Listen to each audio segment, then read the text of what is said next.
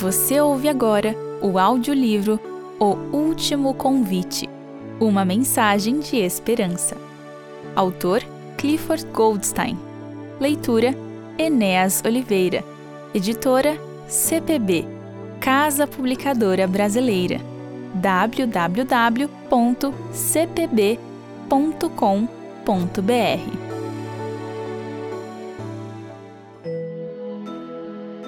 Introdução Por anos a fio, Hollywood tem lançado um filme após o outro sobre o fim do mundo. Ou pelo menos sobre o fim do mundo conforme muita gente costuma concebê-lo.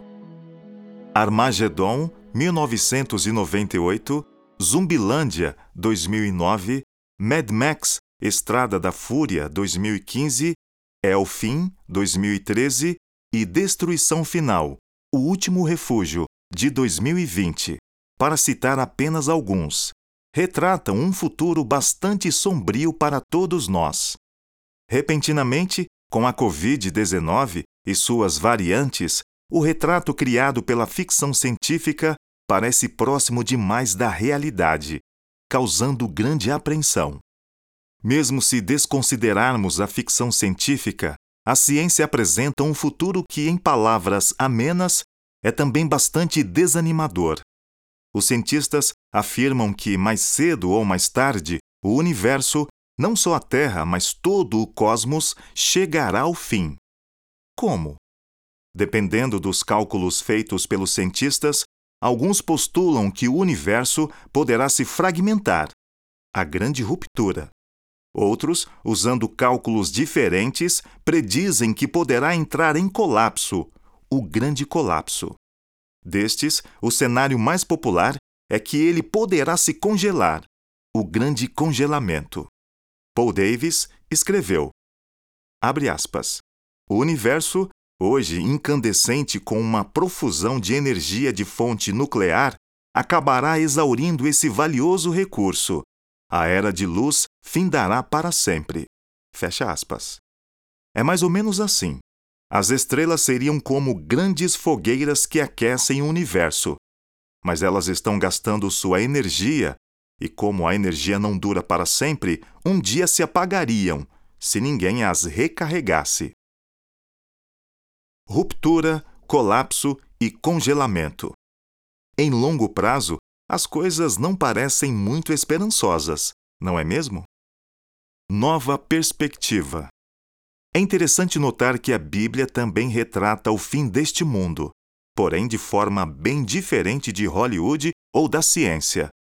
Confira alguns textos bíblicos sobre a perspectiva do nosso mundo em longo prazo. Pois eis que eu crio novos céus e nova terra, e não haverá lembrança das coisas passadas, jamais haverá memória delas. Nós, porém, segundo a promessa de Deus, esperamos novos céus e nova terra, nos quais habita a justiça. E vi novo céu e nova terra, pois o primeiro céu e a primeira terra passaram, e o mar já não existe. Vi também a cidade santa, a nova Jerusalém, que descia do céu, da parte de Deus, preparada como uma noiva enfeitada para o seu noivo. Ou este, um dos mais esperançosos e lhes enxugará dos olhos toda lágrima, e já não existirá mais morte, já não haverá luto, nem pranto, nem dor, porque as primeiras coisas passaram. Nada parecido com o grande congelamento, nem com o grande colapso, certo? Tampouco com o futuro retratado em Zumbilândia. Sim, a ciência e a revelação bíblica estão de acordo nosso mundo não permanecerá nesta condição para sempre.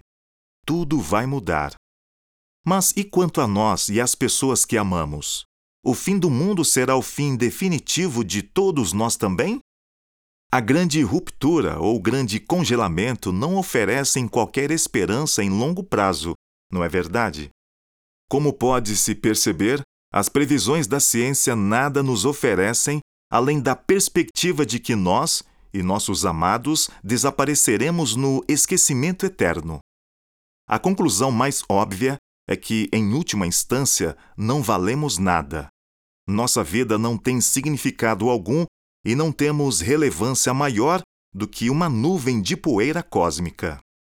Escreveu o espanhol Miguel de Unamuno. Abre aspas.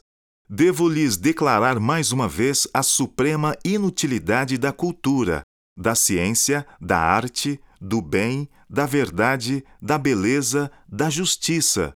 Se, afinal, em quatro dias, ou em quatro milhões de séculos, não importa qual dos dois, não existir mais consciência humana para se apropriar desta civilização, desta ciência, desta arte, deste bem, desta verdade, beleza, justiça e de todo o resto. Fecha aspas. Em contraste, a Bíblia traz a promessa de um futuro radicalmente diferente para o mundo e, o mais importante, para nós: um novo céu e uma nova terra. Contudo, essa promessa leva a uma pergunta lógica: o que acontecerá com o antigo céu e a antiga terra? O que acontecerá com eles e conosco? A resposta é cheia de promessa e esperança. O antigo céu e a antiga terra serão renovados, transformados em um novo céu e uma nova terra, os quais serão habitados pelas pessoas por toda a eternidade, em uma existência sem maldade, sofrimento, doença e morte.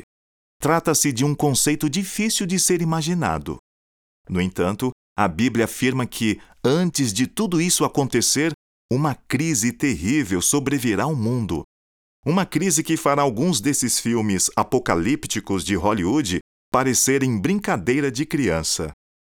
O profeta Daniel, do Antigo Testamento, advertiu: E haverá tempo de angústia, como nunca houve, desde que existem nações até aquele tempo. Desde o surgimento da Covid-19, alguém duvida de que o mundo inteiro pode, de uma hora para outra, enfrentar uma crise?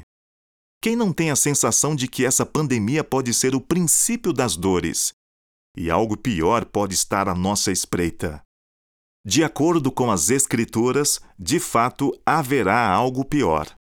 Todavia, a boa notícia é que Deus amou o mundo de tal maneira que deu seu Filho unigênito, para que todo o que nele crê não pereça, mas tenha a vida eterna.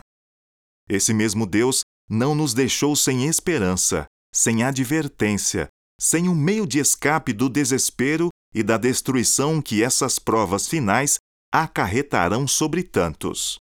Do início ao fim da Bíblia, os profetas, mesmo enfrentando tudo que este mundo decadente pode nos fazer sofrer, como doença, depressão, guerra, desastres naturais, encarceramento, exílio, tortura e morte, escreveram vez após outra sobre o amor e a bondade de Deus.